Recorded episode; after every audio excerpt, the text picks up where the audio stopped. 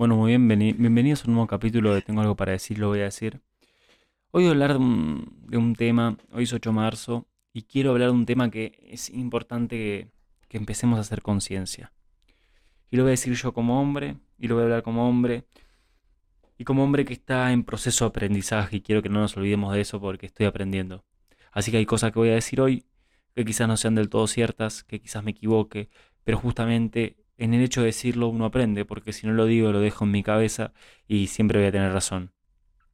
Así que si está del otro lado alguien y escucha algo que le hace ruido, que, que quiere que lo reveamos y lo, lo charlemos, estoy dispuesto a hacerlo porque así aprendo. Pero este podcast particularmente se lo dedicar a aquellos hombres, aquellos hombres que no se sientan identificados con las etiquetas que nos puso la sociedad hoy, aquellos hombres que entiendan que para poder ser más libres, más felices, más plenos, tienen que abrazar otra parte de sí mismos. Hoy voy a hablar de la masculinidad. Bienvenidos a un nuevo podcast de Tengo algo para decir y lo voy a decir. Un podcast de autoconocimiento para que te hagas preguntas y para que sobre todo te motives a animarte a decir lo que tenés para decir. Y este es un tema que es muy interesante, muy complejo y hay muchas cosas de las cuales hablar que no sé si voy a llegar a hacerlo hoy. La verdad es que estoy hace dos horas intentando grabar esto, porque me olvido de cosas, porque quiero, quiero ser claro, no quiero dejar nada afuera. Pero bueno, entiendo también que me lo tengo que tomar un poco más con soda y saber que probablemente no será la última vez que hable de esto. Bueno, primero que nada, ¿qué significa ser masculino? Porque es como que yo nací con un pito, nací hombre anatómicamente y por eso yo tengo que cumplir un montón, tengo que ser de una determinada manera. ¿Y cómo tiene que ser el hombre? El hombre tiene que ser fuerte, el hombre no tiene que llorar, el hombre tiene que ser eh, distante de sus emociones, tiene que ser desapegado, el hombre tiene que poder, el hombre siempre tiene que poder, porque el hombre tiene fuerza, el hombre tiene fuerza física, tiene fuerza de voluntad, el hombre a pesar de la tormenta sigue adelante. El hombre no se rinde. El hombre, el hombre todo lo puede. Fíjense cómo en un toque dije un montón de características de lo que es ser hombre que hay un montón más y que en cierto punto están sumergidas en nuestro inconsciente, ¿no? Porque es re loco que nosotros tengamos que hacer un proceso todo el tiempo para permitirnos equivocarnos y es lo más natural del mundo, nos equivocamos todo el tiempo. Los, animales cuando están aprendiendo a caminar, los bebés cuando están aprendiendo a caminar, se caen, se levantan de vuelta y, vuelven a, intentarlo. Ahora, de grandes nosotros nos alejamos completamente de eso. Tenemos que hacer las cosas bien de una. Y es loco porque esa característica no está solamente en los hombres, sino también en algunas mujeres. Obviamente que hay cosas que las mujeres eh, tienen como una sabiduría más profunda, ¿no? Por algo están creando todo este movimiento y, son mucho más conscientes que muchos hombres en gran medida. Es loco que este conflicto masculinidad y, este conflicto masculinidad que nos sumerge a la sociedad patriarcal es algo que nos impacta tanto a los hombres como a las mujeres. Porque justamente el hombre tiene que ser súper productivo y muchas mujeres tuvieron que dejar de lado su lado femenino, su lado empático, su lado sensible, para poder entrar y ser parte de este mundo y lograr lo que lograron hasta hoy. Pero creo que es hora de empezar a ver un poco más a nuestro femenino, empezar a integrarlo más. Y a nuestro femenino, hablando del femenino como nuestra parte sensible, empática, que se permite tomarse un segundo para respirar, para observar, para contemplar y después seguir haciendo. Porque estamos completamente desequilibrados. Hoy subí una historia preguntando en un box sobre qué pensaban de la masculinidad, había un tema que querían que hablemos particularmente y me dijeron que querían hablar de la masculinidad tóxica. Y yo creo que la masculinidad tóxica es justamente el masculino que está alejado de su femenino. El masculino que solamente se cree masculino. Y eso lo podemos ver en, mujeres y en hombres, obviamente. Pero bueno, en hombres se puede ver en, en esos estereotipos de hombres que, que están ahí con su grupo de amigos, que se hacen jodas todo el tiempo, que se pegan, que, que solamente les importa estar con muchas mujeres, que no tienen amigas hombres. Eh, que no tienen amigas mujeres, perdón. Y es una pregunta que invito a la persona que está escuchando, ¿cuántas amigas mujeres tenés? Porque yo antes de empezar este proceso de resignificarme a mí y aprender y empezar a, abrazar mi lado femenino y a empezar a equilibrar mi masculino, casi no tenía amigas mujeres y es una locura. ¿Cómo puede ser que, que no, no hagamos... Era como que solamente la, mujer solamente servía para tener eh, relaciones, para, era como más un objeto. ¿Cómo puede ser posible que hayamos vivido y que vivamos una sociedad que sea así? Donde invitamos a una fiesta o a un encuentro a mujeres y, y lo primero que nos fijamos es a ver si están buenas o no, en vez de fijarnos a ver si, si hay un grupo, si se arma una linda dinámica de grupo, si nos divertimos. Es como que se priorizan otras cosas.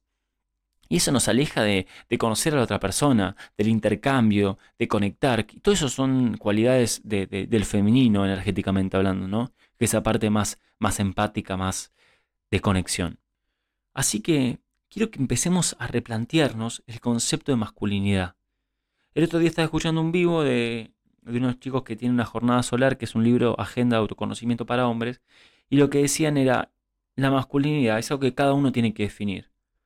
Y es muy cierto, cada uno tiene que definir qué significa ser masculino. Porque yo tengo una forma de ser que para mí masculino es esto y femenino es aquello. Y de una. Y nadie me va a decir a mí que soy más masculino o menos masculino que la persona que tiene al lado. Esa graduación que, que a nosotros mismos nos, nos encasilla nos hace competir por algo que no tiene sentido, cuando en realidad todos tenemos que ser lo que venimos a ser. Desde siempre yo fui una persona mucho más femenina que masculina, desde que soy chiquito. A medida que me gustaba cantar, me gustaba actuar, lloraba, era cariñoso, no me gustaba el fútbol, no me gustaba pelear. Y a medida que fui creciendo fue como que me fueron encasillando. Y en ese encasillarme fue como que fui reprimiendo partes de mí mismo que me impedían, que me impedían ser. Es como que llegué a un punto en, un par de años atrás en el cual me sentí infeliz, me sentí incompleto. Había un montón de cosas que estaban funcionando socialmente, que tenían cierto sentido, porque estaba haciendo lo que tenía que hacer, pero me sentí infeliz. No me sentía pleno.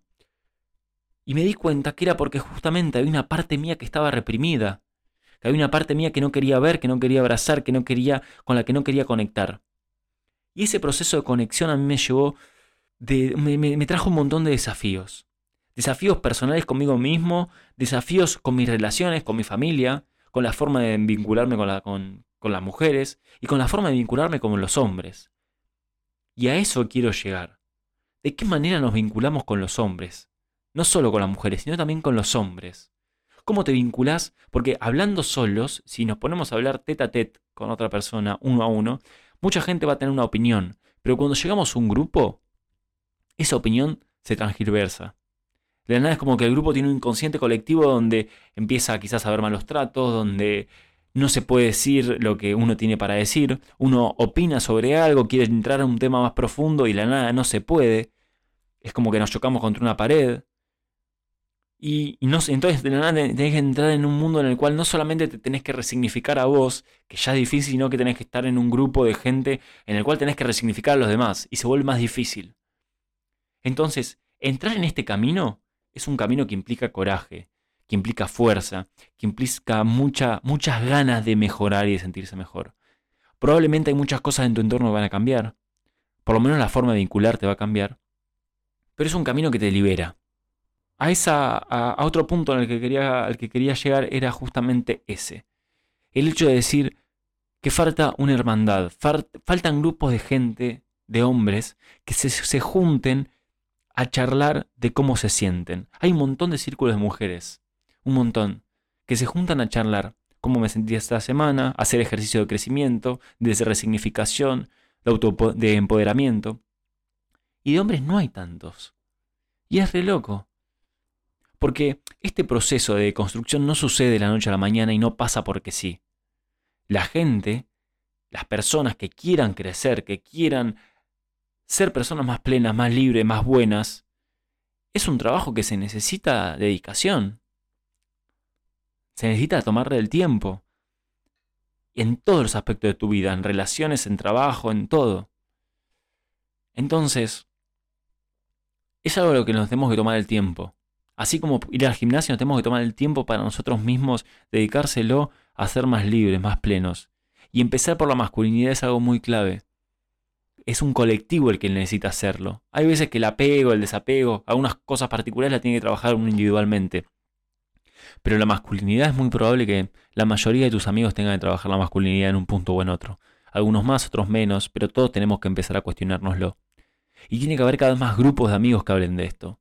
Tiene que haber más gente que se anime a conversar. Y tiene que ser raro la persona que no quiera hablar de esto, no el que quiera hablar. No tiene que ser raro el chico que entra a un grupo de amigos y pregunta cómo te sentís, cómo le fue en la semana, que no le guste la joda. ¿Cómo puede ser que eso sea raro hoy? Que dar un abrazo a un amigo sea raro. Es medio absurdo. Y estoy seguro que todos los que están escuchando esto deben estar de acuerdo. Entonces, ese proceso necesita un coraje y necesita que sea tiene, que tiene que haber como chispitas que empiecen a crear eso. Y te invito a que vos seas una de esas. Seas una de esas personas que se anima a llegar a su grupo de amigos y empezar a plantear temas nuevos. Y si se ríen, bueno, no es por ahí. La verdad es que no eran tan amigos como vos pensabas, porque no, no están en la misma que vos. Pero quizás, si haces esa pregunta, podés llegar a, a lugares, a conocerlos desde un lugar que nunca te imaginaste que los ibas a conocer. La verdad es que este podcast me va a quedar corto, porque me gustaría hablar mucho más, porque hay tantas cosas para hablar. Y ponete a pensar, ¿cómo conoces a tu cuerpo? ¿Conoces cómo es tu producción de testosterona, por ejemplo? ¿Sabes cómo se generan los espermatozoides de tu cuerpo? ¿Cuándo fue la última vez que fuiste al urólogo? Usamos a la, la pija como, como parte de nuestra arma letal y nuestro símbolo y estandarte de hombres y ni siquiera lo sabemos cuidar. Entonces, ¿cuánto te cuidas a vos mismo? Fíjate cómo habla eso de vos. La verdad es que tengo mucho más para decir, pero ahora no sé cómo decirlo. Así que bueno, espero que les haya gustado este podcast. Este me costó, este me costó en serio. Y fíjate cómo, cómo cuesta hablar de la masculinidad, ¿no? Así que espero que no sea la última vez que hablemos de este tema. Y espero que te haya dejado algunas preguntas en tu cabeza para que te empieces a plantear vos solo. Así que les mando un beso muy grande, mucho, mucho amor. Y una vez más, gracias. ¿Tenía algo para decir? Y lo dije.